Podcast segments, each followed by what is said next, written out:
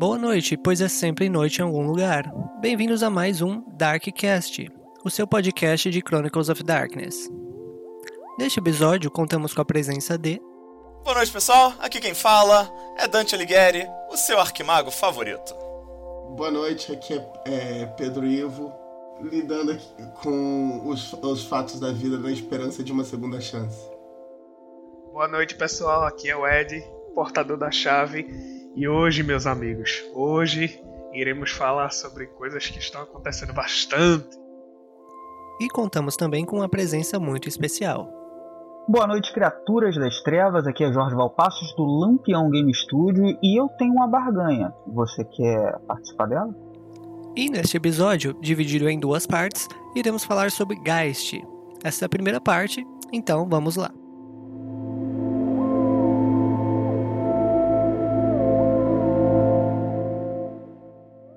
Então, pessoal, dando continuidade à nossa série temática do Darkcast, vamos trabalhar hoje com Geist.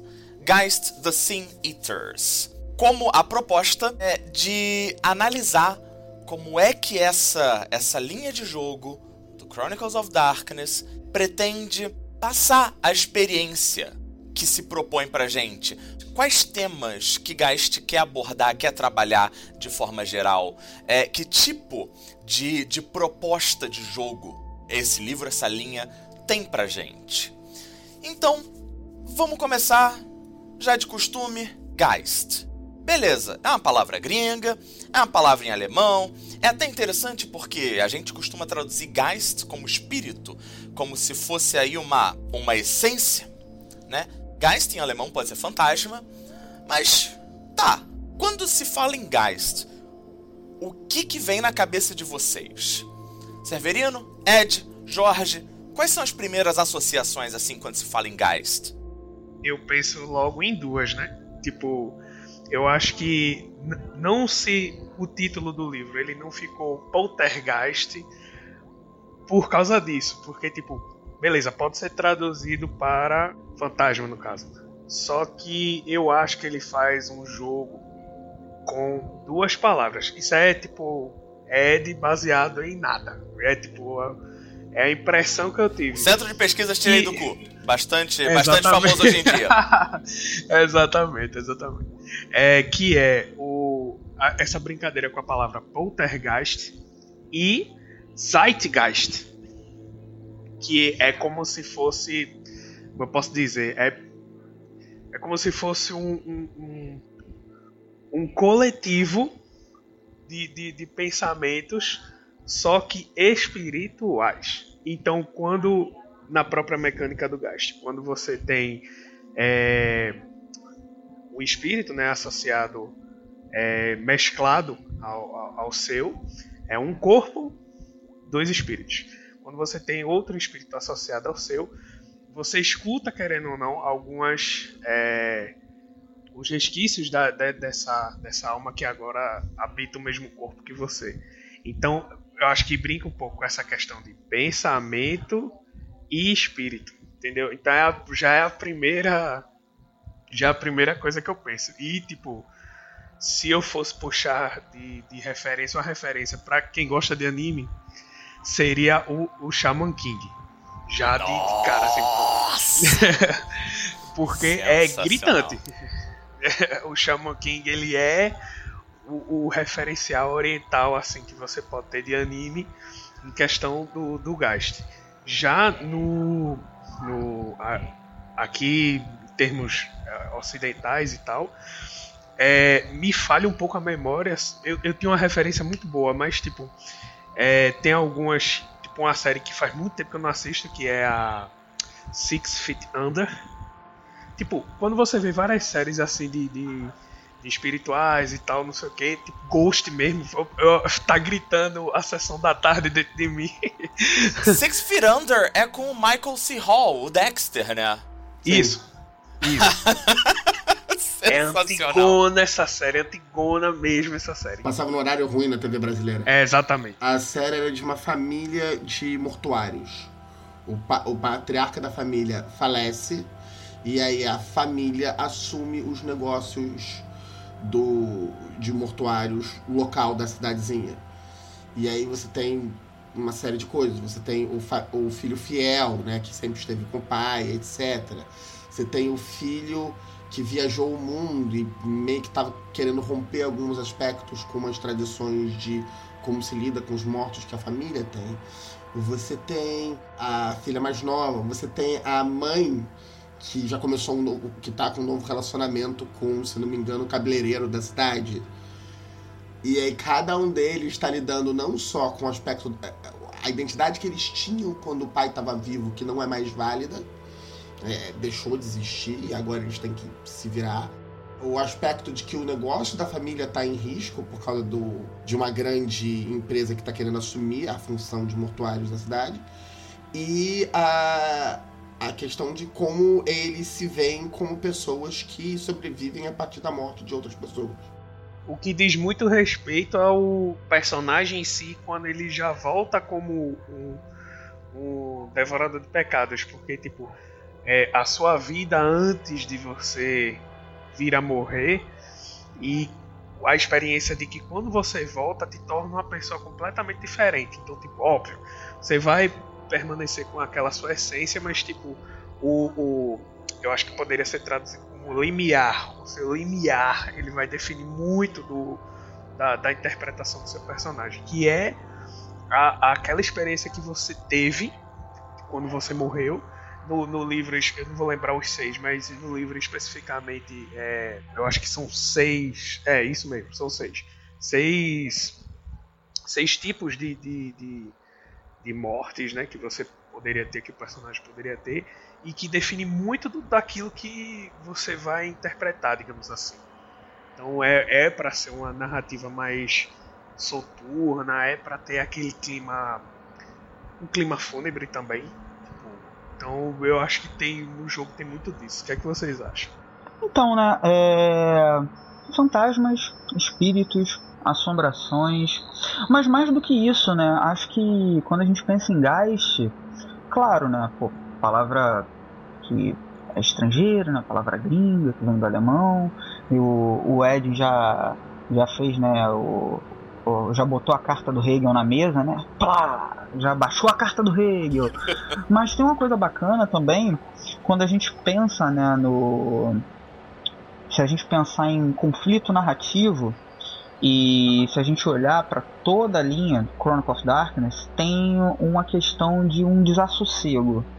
O desassossego que ele é provocado com o fantasma, né, com, com o espírito, é a própria uma própria inconformidade para com a finitude.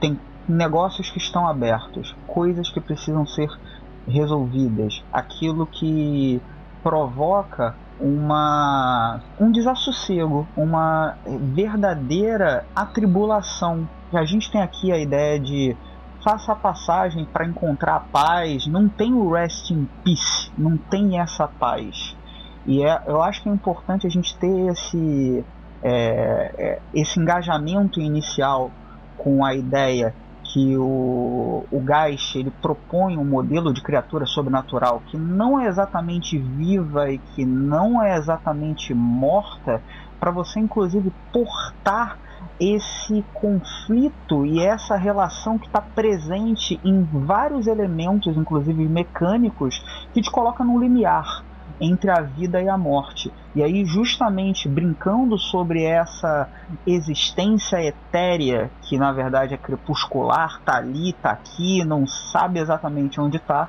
que grande parte daquele conflito interno que mobiliza né, o jogador a engajar com a personagem se dá no gás. Então acho que esse desassossego e essa relação conflituosa com não ter a paz e você ainda tá ali literalmente atado, preso a âncoras, amarras, é uma fonte de angústia.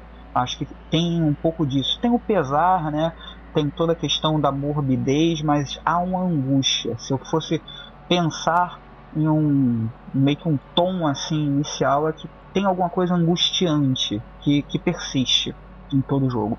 E essa não é à toa que Gaia também é um dos jogos do Chronicle of Darkness que se, importa, se empresta muito com a ideia de investigação, né, de detetive sobrenatural. O, essa angústia ela é carregada para o jogo e dá um aspecto de thriller para o jogo.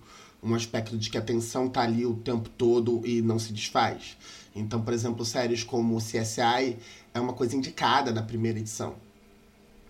Você não precisa nem estar tá, o, o, lado, o, o, lado sobrenatural, só o fato de que você tá ali lidando com um, um, um fim de pessoas que não é o fim da história, muitas vezes é o começo da história, e aí novamente um aspecto do, de Gacha que é a ideia de transformação que a morte traz para a história de alguém, é bem interessante. Mas eu acho que a segunda edição traz uma coisa que é mais próxima da minha primeira impressão quando eu li Geist, na primeira edição ainda. É, a segunda edição traz dois filmes de inspiração para Geist, que são dois filmes de criança, que saíram depois da que a primeira edição tinha sido lançada, então nem tem como a primeira edição fazer referência a elas, que é o Paranorman e o Coco. E são dois filmes que eles lidam com angústia, lidam com tensão, lidam com o fim, mas em muitos níveis eles lidam com uma celebração dos que, do, dos que morreram. Eles lidam com o fato de que essas pessoas marcaram a história de outras pessoas e que a, a perda delas não deveria ser apenas a ausência, apenas a tristeza delas não estarem mais presentes. Talvez fosse interessante a gente manter a memória delas como algo a ser exaltado. É, exaltar a marca que elas deixaram na gente, a marca que a morte deixa na gente. O, a primeira edição tem uma das indicações dela sobre tema, é, para ser mais exato, sobre tom, desculpa. Comer, é, beber é, and make merry. Qual seria a melhor tradução para isso? Comam, bebam e sejam felizes. A ideia do carnaval, do carnaval, do Dia dos Mortos, do Halloween. A gente tem diversos festivais pelo mundo que são fundamentalmente baseados ao redor da morte e que eles são muito mais uma celebração e envolvem diversos símbolos de vida. Assim como é, os nossos festivais relacionados à vida muitas vezes também carregam símbolos de morte. Por exemplo, o nosso Natal, diversos dos símbolos neles são símbolos que representam o fim do ano, o, a noite mais longa, o fim da vida. No hemisfério norte, é, nós temos as árvores de Natal, as luzes, todas elas representam esse tipo de fim, finalidade. O, e o Brasil, eu acho que é especialmente rico de um ponto de vista de inspirações para esse tipo de coisa. É essa ideia de fim que traz angústia, que traz problemas, que mas, é, mas também que é uma celebração. Que a gente não pode deixar o fato de, de ser um fim é, tornar menor o impacto daquela, da vida daquela pessoa nas nossas vidas. Que é a nossa literatura brinca muito com mortos. A gente tem o Quincas Berro d'Água, que é inspiração para um dos meus personagens, da Morte à Morte de Quincas Berro d'Água, que é, ele morre no aniversário dele e, e a história toda se trata, gira ao redor de celebrar o aniversário dele quando ele já está morto, com o cadáver dele. É, o Dona Flor e seus dois maridos, que discutivelmente um dos, o, o marido que morreu é um marido melhor em morte do que o que ele era em vida. O incidente em Antares, em que os mortos se recusam a continuarem mortos resolvem e resolver os seus respectivos problemas na cidadezinha do interior que é uma cidade cheia de problemas. Todos eles são, ao mesmo tempo, lidando com negócios inacabados, mas também mantendo o aspecto de humor e celebração da vida, não só dos que ainda vivem, mas como também dos que já passaram. E eu acho que isso é uma, marca muito forte até mesmo da passagem da primeira para a segunda edição. A primeira edição tinha muito. tava dançando muito entre esses dois aspectos de perda e celebração. O, nos temas, tons, né? O, o, qual é a sua visão agora que você passou, qual é a sua visão agora que você tá na no threshold. Ou eu traduzo como a porteira, porque eu acho que porteira fica bom demais. Mas a segunda edição que Vampiro trouxe a ideia de trabalhar muito com dualidade como temas de jogo, o Geist se eleva isso à décima potência. Ele tem os temas na segunda edição de empatia, de altruísmo e egoísmo, do eu versus servir, e por fim de esperança e felicidade é, mesmo com a dualidade, a gente não tá aqui para marcar exatamente a história em cima do que foi perdido. Ou do fato de que essa coisa foi perdida, e muito mais do fato de que essa coisa existiu e, portanto, a gente deve seguir adiante.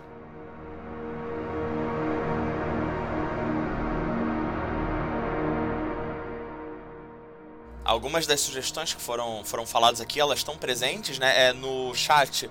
Os nossos ouvintes eles mencionaram o filme Três Fantasmas, que é uma das recomendações da primeira edição, junto com clássicos como Sexto Sentido, o próprio Six Feet Under tá na, na recomendação da primeira edição. Agora, nessa questão, primeira, segunda edição, o que, que? Então, eu fiz até aqui algumas anotações na, na tua fala que é muito interessante é, já que a gente está falando de algumas alterações né, da, da primeira para a segunda edição, a, essa alteração ali no tom, inserindo maior é, peso narrativo e mecânico para componentes em torno da celebração, nos faz recordar que praticamente não havia suporte para Creel na primeira edição. E, essas é, alterações que deram mais ênfase ao que você apresentou como um elemento de esperança e de coletividade e da celebração tem muito a ver com essa maior ênfase de ter um grupo, né, a crew e várias né, crews como um componente ativo, inclusive acionado mecanicamente. A gente não pode se esquecer que o próprio nome né, do que seria os rituais sobrenaturais ali para Creel são celebrations, né? ali a gente tem efetivamente celebrações.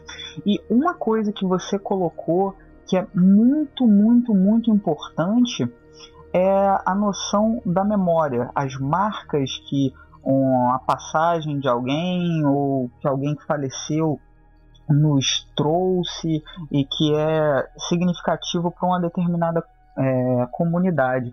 Por que, que isso eu considero uma coisa muito importante na segunda edição é, como um, uma marca, né? ainda que a memória tivesse presente na primeira edição, mas de uma forma, não vou dizer exatamente individualista, mas com menos é, preocupação com o próprio conceito de memória social, né, de, uma, de, um, de uma partilha coletiva, de alguma de algum imaginário sobre algum evento ou sobre alguma pessoa e que isso está presente na segunda edição de uma forma a complementar uma segunda camada de dualidade.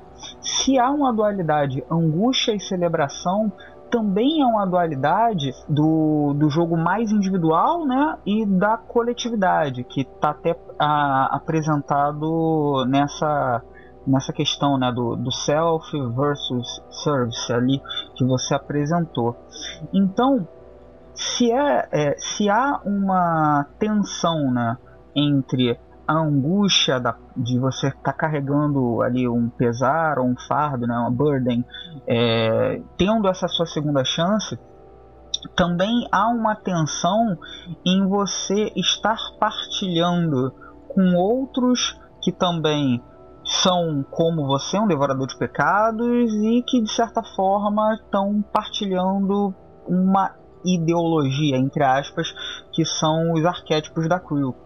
Então, é, essa dualidade, essa tensão em cima da dualidade que está presente na segunda edição de uma forma explícita e mecanicamente reforçada, serve também a, a inserir mais um conflito e, a, e o jogo, né, um jogo narrativo, ele é movido por conflitos, que é essa tensão entre o que, que seria interessante para eu resolver os meus problemas, né, e resolver as memórias do Geist, resolver a minha própria agenda, ou trabalhar coletivamente pela agenda da crew. Então a gente tem aqui mais um elemento de distinção entre a primeira e segunda edição e que torna, no meu entendimento, a segunda edição um jogo que, no final das contas, ele é um jogo que vai lidar muito com a partilha, com, com a empatia,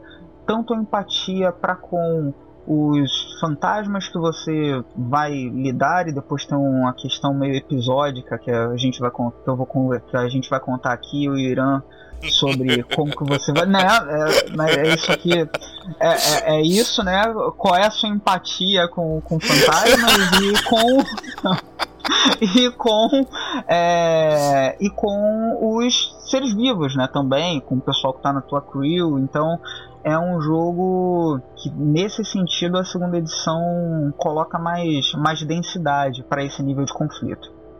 Essa é a passagem que a primeira da primeira para a segunda edição faz, né?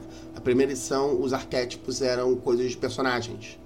Cada personagem tinha o seu arquétipo tinha o seu o conjunto de valores que você forma pelo fato de que você que você morreu e que você descobre que a morte não é o fim. Não só de um ponto de vista metafórico, como de um ponto de vista prático e sobrenatural. Uh, na segunda edição tem essa passagem da, do arquétipo para grupo. E também tem a questão, ainda dentro desse aspectos de passagem, né, da primeira para a segunda edição de diferenciação. A primeira edição trabalhava muito com o que você tinha sido em vida e o que causou o trauma de te levar à sua situação atual. A segunda edição traz esses elementos não como elementos estáticos, não como elementos que apenas aconteceram com você no passado e aí influenciam seus poderes, mas como promessas, como coisas que você veio fazer já que aconteceu com você. Então, no lugar da porteira, né, dos thresholds que a gente tinha na primeira edição, a segunda edição traz os burdens. Os fardos são muito mais sobre o que você deixou de fazer e agora veio resolver, né? Você, ah, não, você quer se vingar da pessoa que, né, das pessoas que te levaram à morte, etc.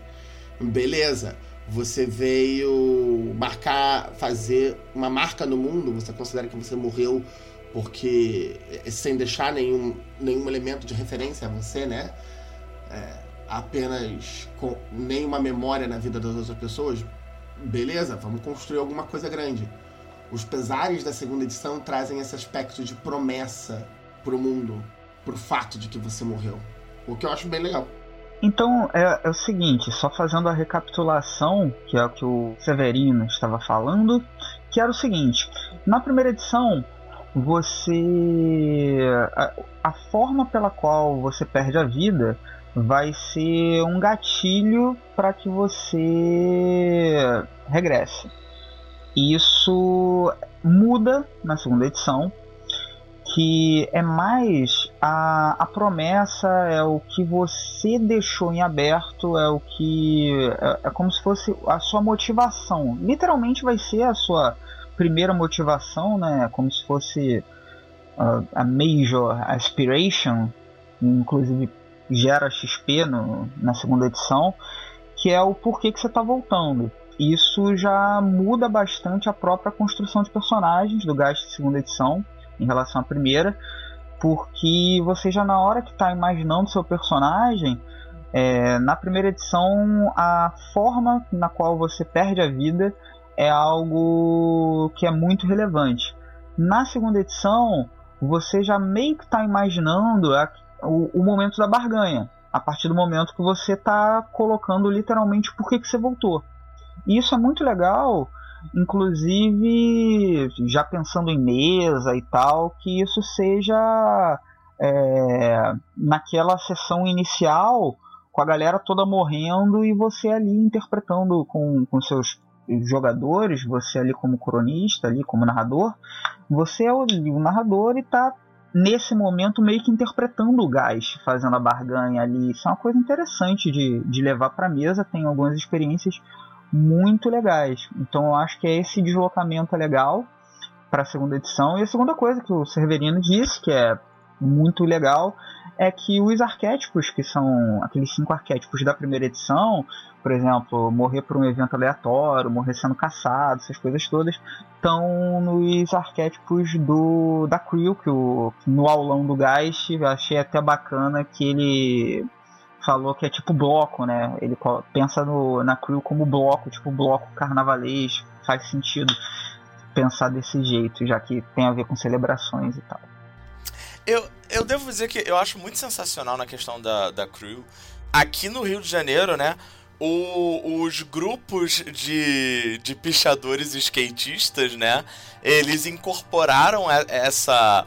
uma parte dessa, dessa identidade da crew americana, né? E eles se chamam de crew, de certa forma. É, mas é um, é um grupo que funciona muito bem como fonte de inspiração para a Geist. Você tá lidando com gente que discutivelmente tá vendo alguns desses algumas dessas perdas, alguns desses fantasmas acontecerem. Entre eles e entre as pessoas que eles conhecem. Vale ressaltar, é, já que você levantou essa bola, Severino, que é, é, justamente por esse caráter urbano desses, desses grupos de skatistas e grafiteiros e pichadores também, eles não veem só a morte de pessoas, eles veem a morte metafórica e literal da cidade, no caso de Geist. Porque, caso vocês não saibam, caros ouvintes, não são só pessoas que deixam fantasmas. É, prédios, ruas, lugares podem deixar fantasmas. Especialmente lugares que marcaram pessoas e que a perda deles marcou pessoas. Uma coisa que eu queria saber de vocês é, em termos de, de, de narração, tem a ver com a pauta. É se vocês acham que é melhor começar é, com sua mesa, tudo. Claro que tudo deve ser combinado, mas tipo, já com a crew feita, tipo, narra-se a morte de cada um antes e depois o motivo deles é, estarem juntos, já como uma crew e tal. Porque, tipo, por que eu pergunto isso? Porque, independente, a gente já falou disso em Lobisomem, né, os Destituídos, mas independente de como é o background do seu personagem, o foco de Lobisomem, tanto na primeira, na primeira é um, é um pouco, deixa um pouco mais aberto, mas na segunda edição do Lobisomem é a matilha tudo que você tem que pensar no seu jogo é como matilha. Tem que ser esse pensamento para você ter a, a, experiência total. No Gast, é necessário essa, essa semelhança com o cenário de lobisomem? Vocês acham que é, é interessante? Então, tipo, as mortes elas podem ser jogadas é, é tipo, como flashbacks para fortalecer a narrativa em algum momento que for crítico para certo personagem. O que é que vocês acham? Eu acho que depende mais da facilidade do grupo de se adaptar e de aceitar as informações que cada jogador traz para a mesa. Tem um elemento em Geist que é discutivelmente mais problemático do que em Lobisomem, em termos de estruturar a narrativa, né, estruturar o grupo, que em Lobisomem meio que o grupo não tem uma proposta única de ideais. O mais próximo que o grupo tem disso é o Totem, da matilha. É, que representa alguns ideais, mesmo porque cada totem tem obrigações que você tem que cumprir e daí por diante. No Geist, especialmente na segunda edição, mas na primeira já tinha isso, a crew em si é um grupo de valores. Então, para você conseguir narrar a organicamente, né, a primeira sessão antes deles estarem como devoradores de pecados, e aí fazer a, a morte deles, eles se juntando como cru, esse tipo de coisa, você tem que estar com um grupo de jogadores que tenha algum samba no pé, alguma capacidade de se adaptar às informações que cada um dos jogadores vão estar trazendo para o grupo. A construção de crew, né, se você não está fazendo isso em mesa, né, está fazendo isso é, como grupo fora da narrativa, já tem essas ferramentas um pouco mais de fácil acesso e tem, eu acho que está com pouco suporte para fazer isso em narrativa.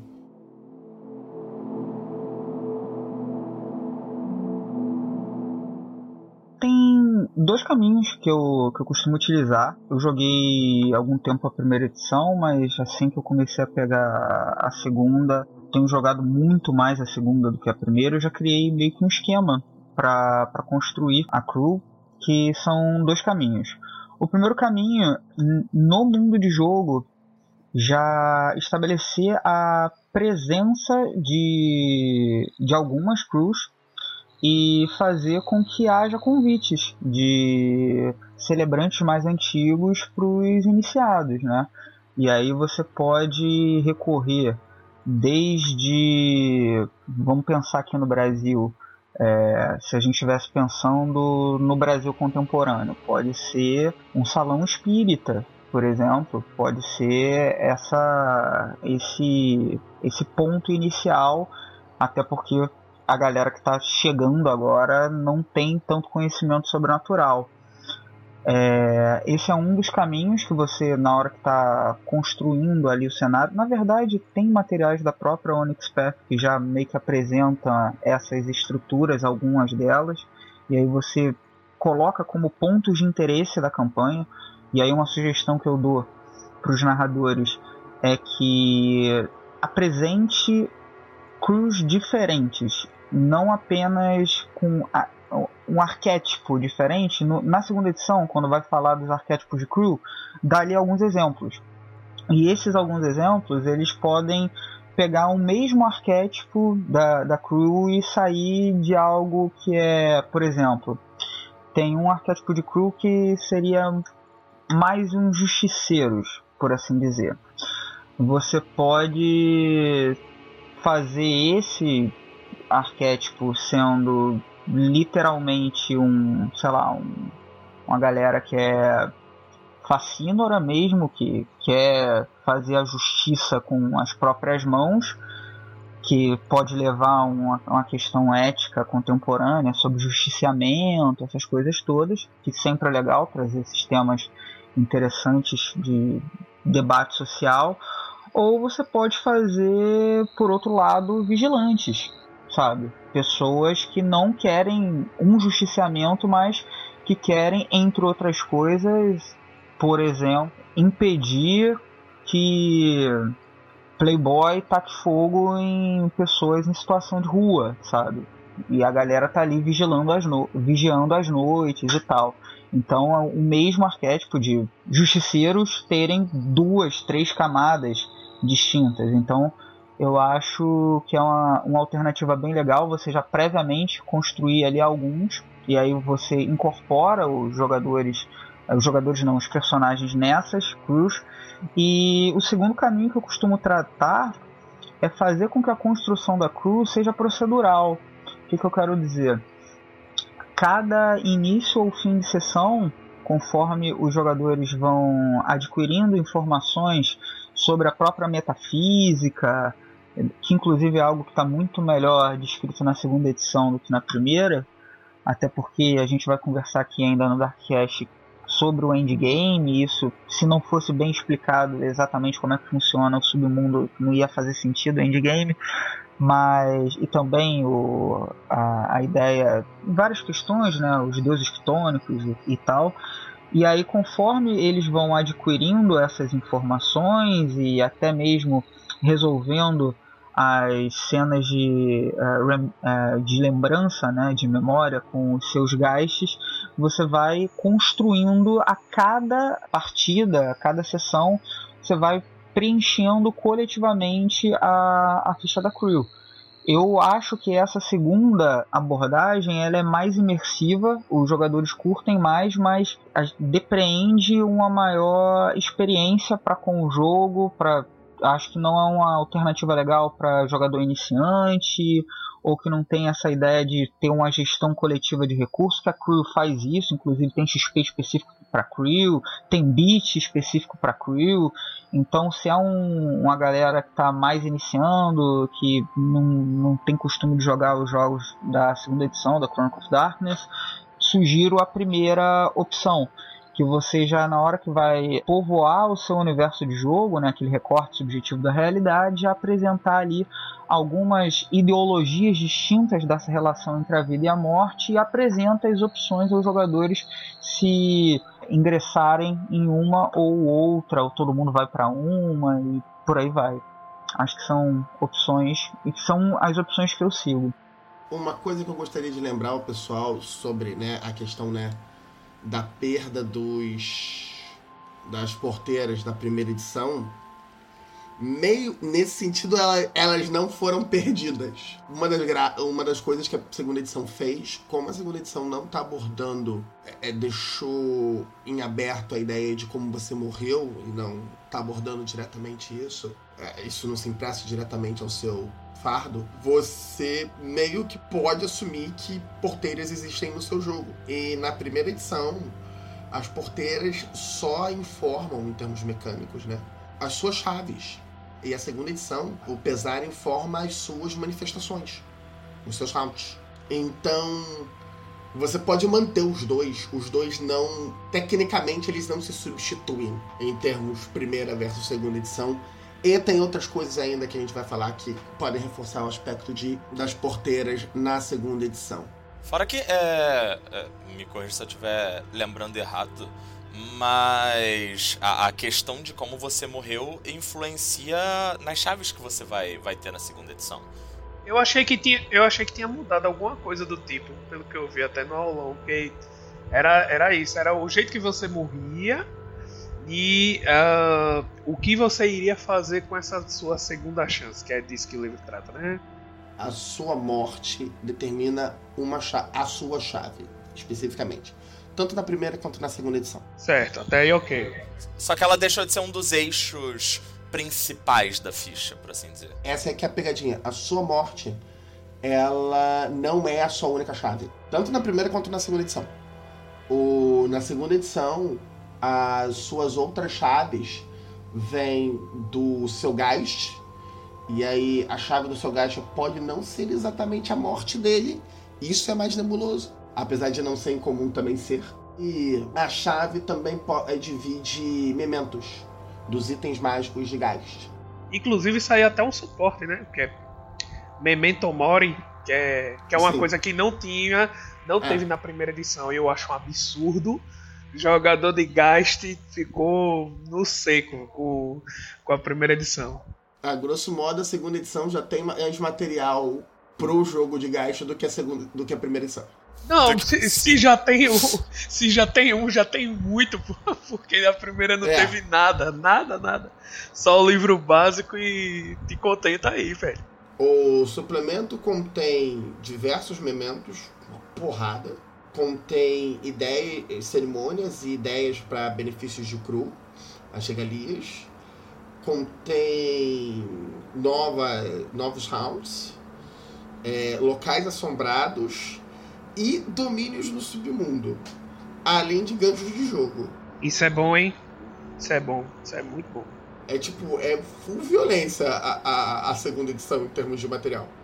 Além do do suplemento próprio, pra Gacha ainda tem as eras do Dark Eras. É, mas as eras do Dark Eras estão meio fracas. Mas ainda assim, é mais material, não só Justo. gancho narrativo, como também algumas. É, é, é algumas migalhas aí de, de material mecânico. Esse é o problema. Por assim o Dark dizer. Eras tem bem pouco material mecânico pra Gacha.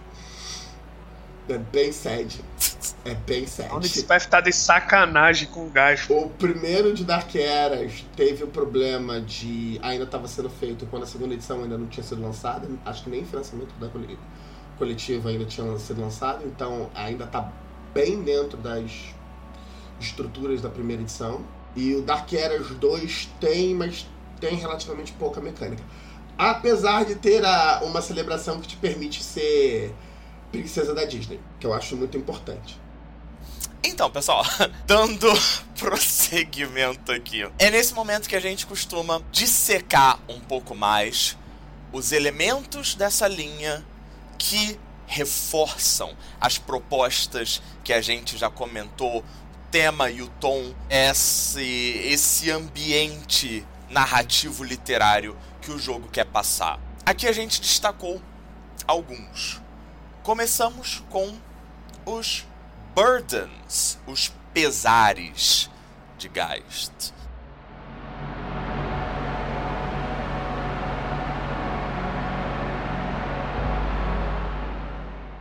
Os pesares são bem simples, eles são é, cinco pesares, eles seguem a linha da, dos outros jogos de fazer as coisas de 5 em 5.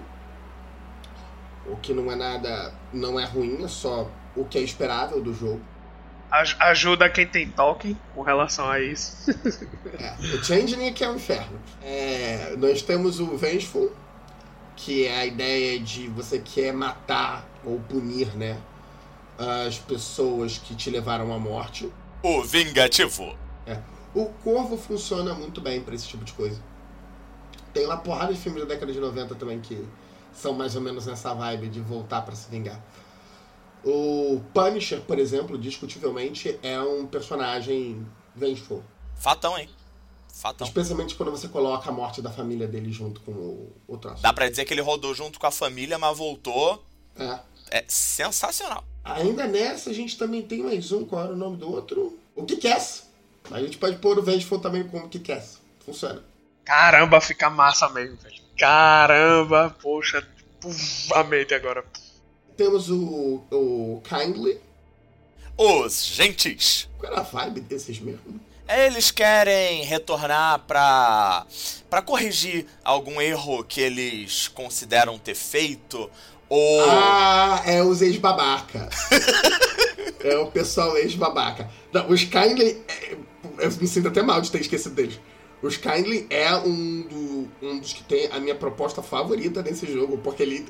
A graça de você jogar com eles, na minha opinião, se eu fosse jogar com um deles, é fazer um cara que foi full babaca em vida e quando morreu se toca. Ih, caralho, eu fui babaca. É o Yusuke. Bem, o, o Vengeful é bem, bem aquilo corvo mesmo, né? Mas o, eu, acho, eu acho interessante o Kindly porque tem até um texto na, na segunda edição que eu acho muito legal que ele pega os cinco pesares e esses cinco pesares eles são muito mais individualistas do que uma, uma visão altruísta. Apesar de ser um jogo sobre altruísmo, de certa forma, a gente vai falar um pouco sobre isso quando a gente estiver falando das crews. As cinco, os cinco arquétipos aqui que estão das, do, das burdens, né, do, dos pesares, eles não são exatamente altruístas, porque se a gente olhar pro Kindly, né, até o, o ícone, né, dele é uma máscara. O Vengeful é a ideia da vingança, né? E o Kindly é uma máscara. Essa máscara tem um, um, um, um jogo duplo que sim, eu posso ser um cara filho da mãe, eu tô voltando, eu, eu me arrependi, né? Eu tô arrependido.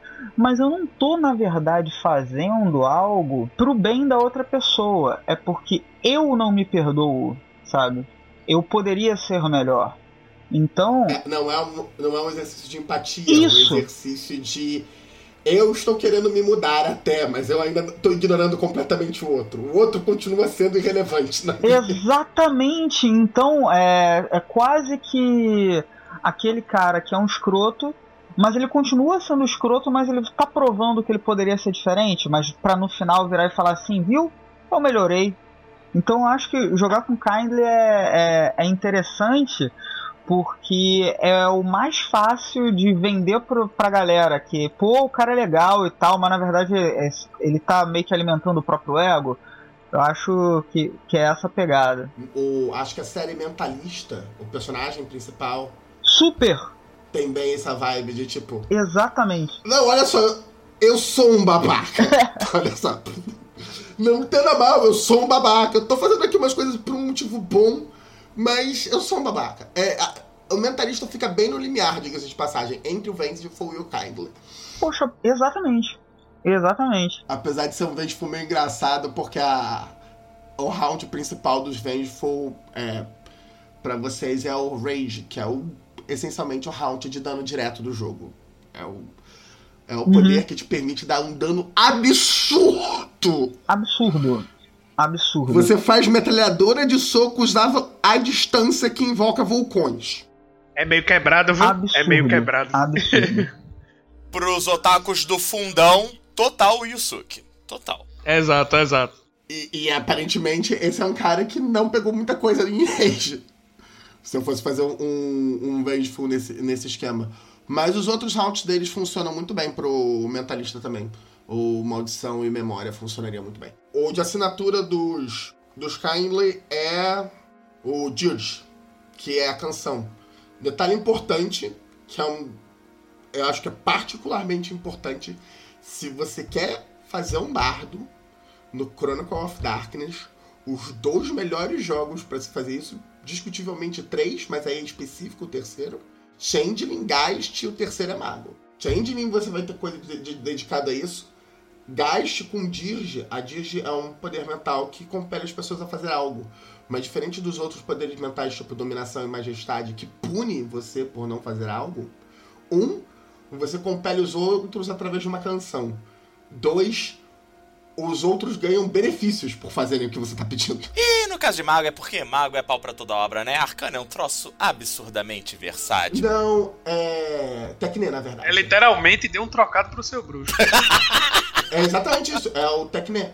O com música é o jeito mais fácil, um show é o jeito mais fácil de você pegar esse grupo aqui de adormecidos, eles são a minha ferramenta mágica, porque eles estão é, achando a minha música muito maneira.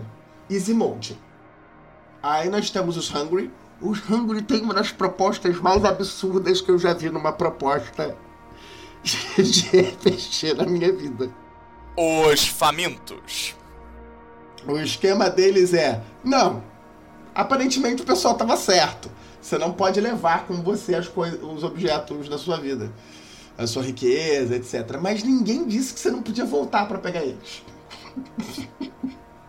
e aí, novamente, reforçando o aspecto né, de ainda egoísmo do jogo. Você tá aqui pra total. Ah, não!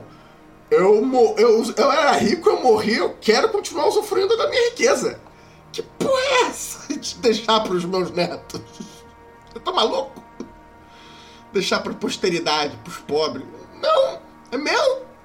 E isso também funciona para coisas efêmeras, tá? Por exemplo, um cargo, um, um papel, qualquer coisa que valha você. Não, eu voltei porque eu quero ser o maior de, de, a maior de todas as estrelas de Hollywood. Não vou deixar a minha empresa na mão de ninguém.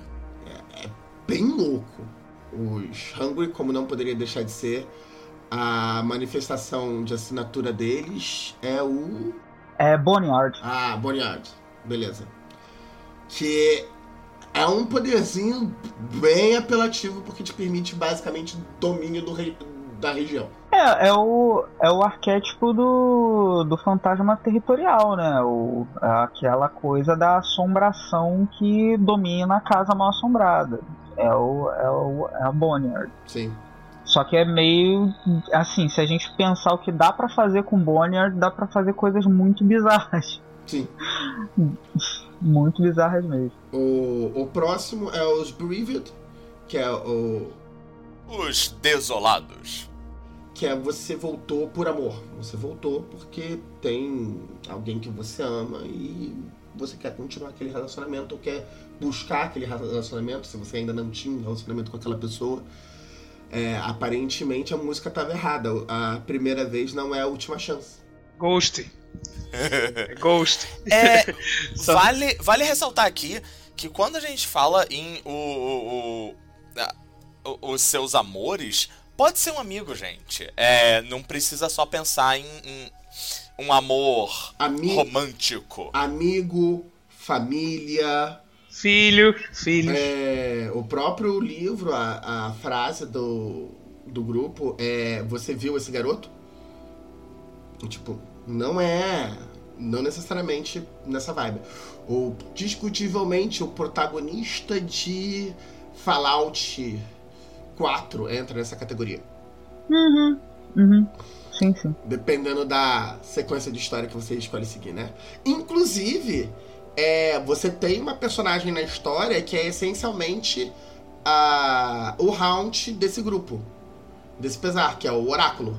Você tem a velhinha lá que se injeta com dorgas e vê e tem visões. É, e o, o, funcionamento do, da assombração, né, do, do Haunt específico, né, do oráculo, as pessoas podem imaginar que é exatamente, pode imaginar que é, é sei lá, alguma pessoa tendo visões do futuro. Não é exatamente assim que o oráculo funciona, não. É uma coisa meio viagem lisérgica mesmo, como que o Severino acabou de dizer. A, a descrição dessa haunt, né, dessa assombração. Peraí, é, só passa, peraí, rapidinho. Acho que é importante aqui. Só avisar, gatilho aqui, tem um gatilho tenso aqui nesse troço, tá? É, suicídio, tá? Especificamente, o Round Assombração tem um gatilho tenso sobre suicídio. Tem. Segue, Valpassos. Porque você, enquanto tá no que a gente pode pensar em transe mediúnico e tal, você tá você para acionar uh, essa round e tal você precisa estar tá próximo de uma nova desencarnação né por assim dizer. Então é meio tenso. Você tá realmente ali no limite tendo uma nova experiência de, de quase morte para ter acesso aos benefícios dessa assombração. Então é tenso pra caramba e se você vê os níveis mais altos dessa uh, assombração, você vai ficar um pouco. Caramba, eu não sei se eu quero exatamente fazer isso nesse momento, mas é isso. Esteticamente você está emulando um suicídio, você está emulando o seu suicídio. Sim, sim. É, você emula o seu suicídio sim. baseado no tipo de chave que você está querendo usar com a, o Haunt. Então, por exemplo, se é um. Você está usando a chave de pira funerária, né? De fogo, você se dá um pequeno dano de fogo, mas esteticamente é como se você estivesse carbonizando. Uh, e um outro aspecto interessante é que, diferente de outros poderes divinatórios no Chronicle of Darkness, né? Como auspícios, que você pergunta para sua fera e ela fala com você no oráculo, você não, per... não é você quem pergunta. São os outros jogadores. Você é um conduíte. Isso. Porque a ideia, inclusive, é emular aquela ideia tipo mesa branca, sabe? Você tá ali, a, os demais é que consultam você. Você é o próprio oráculo. Você não está se consultando com um deles. É por isso que você precisa fazer esse gatilho que é bem Naquele bizarro, filme Os Outros, tem mesmo. uma senhorinha que ela que ela assim, spoiler para quem não viu, né? Mas pô, os outros, né, antigão. Já é um filme velho pra porra. é, tem uma senhora que ela tá lá na mesa com a família e tal. E tipo, é, é os outros é, é, ela simplesmente intercede, né, a partir dos outros. Tem também naquele Insidious, que tem aquela senhorinha que é foda pra caramba, que ela é muito sensacional. E ela também tem. É, se encaixaria nessa questão do, do oráculo, né? Que ela inclusive usa uma máscara, tá? Enfim. Oi, não, é que eu tô vendo aqui uma coisa. Qual é o, o a assombração de assinatura dos Abiding, que é o próximo? É. Tumba, Tomb. Ah, sim. É um dos meus favoritos também. No, é, é, eu tô notando que você curte os mais diferentões, né? é, é...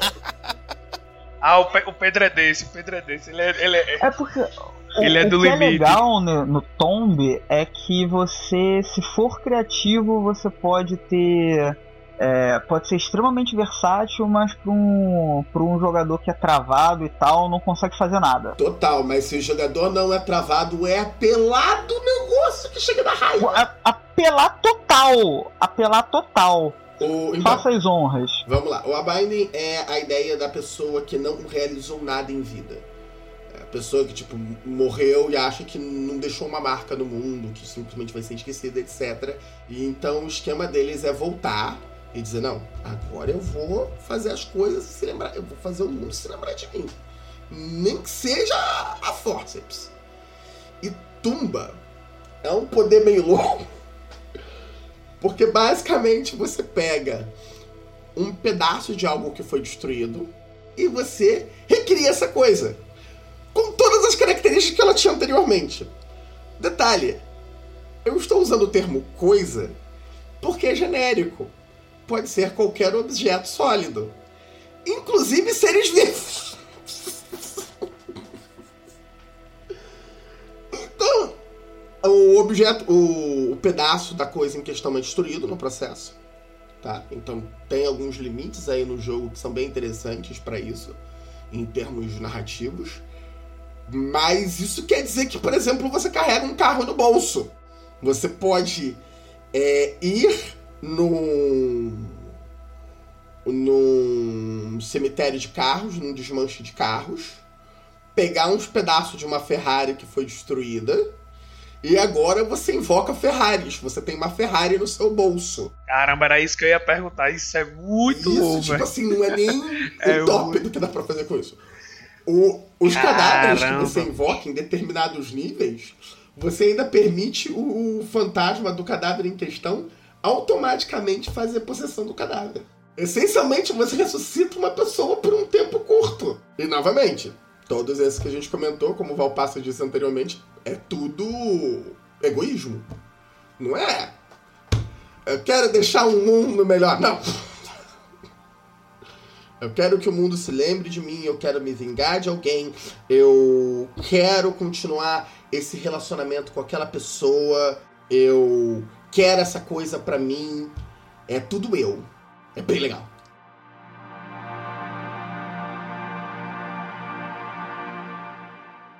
E esse é o final da primeira parte do nosso bate-papo de Geist. Você pode continuar ouvindo esse bate-papo na nossa parte 2. E para mais informações sobre Chronicles of Darkness, basta acessar a nossa página no Facebook ou o nosso canal no YouTube, além do nosso servidor no Discord. Lembrando também do nosso blog, cronistasdastrevasbr.com e do nosso Apoia-se, apoia.se barra Cronistas das Trevas BR. Nos vemos na parte 2 desse cast. Até a próxima.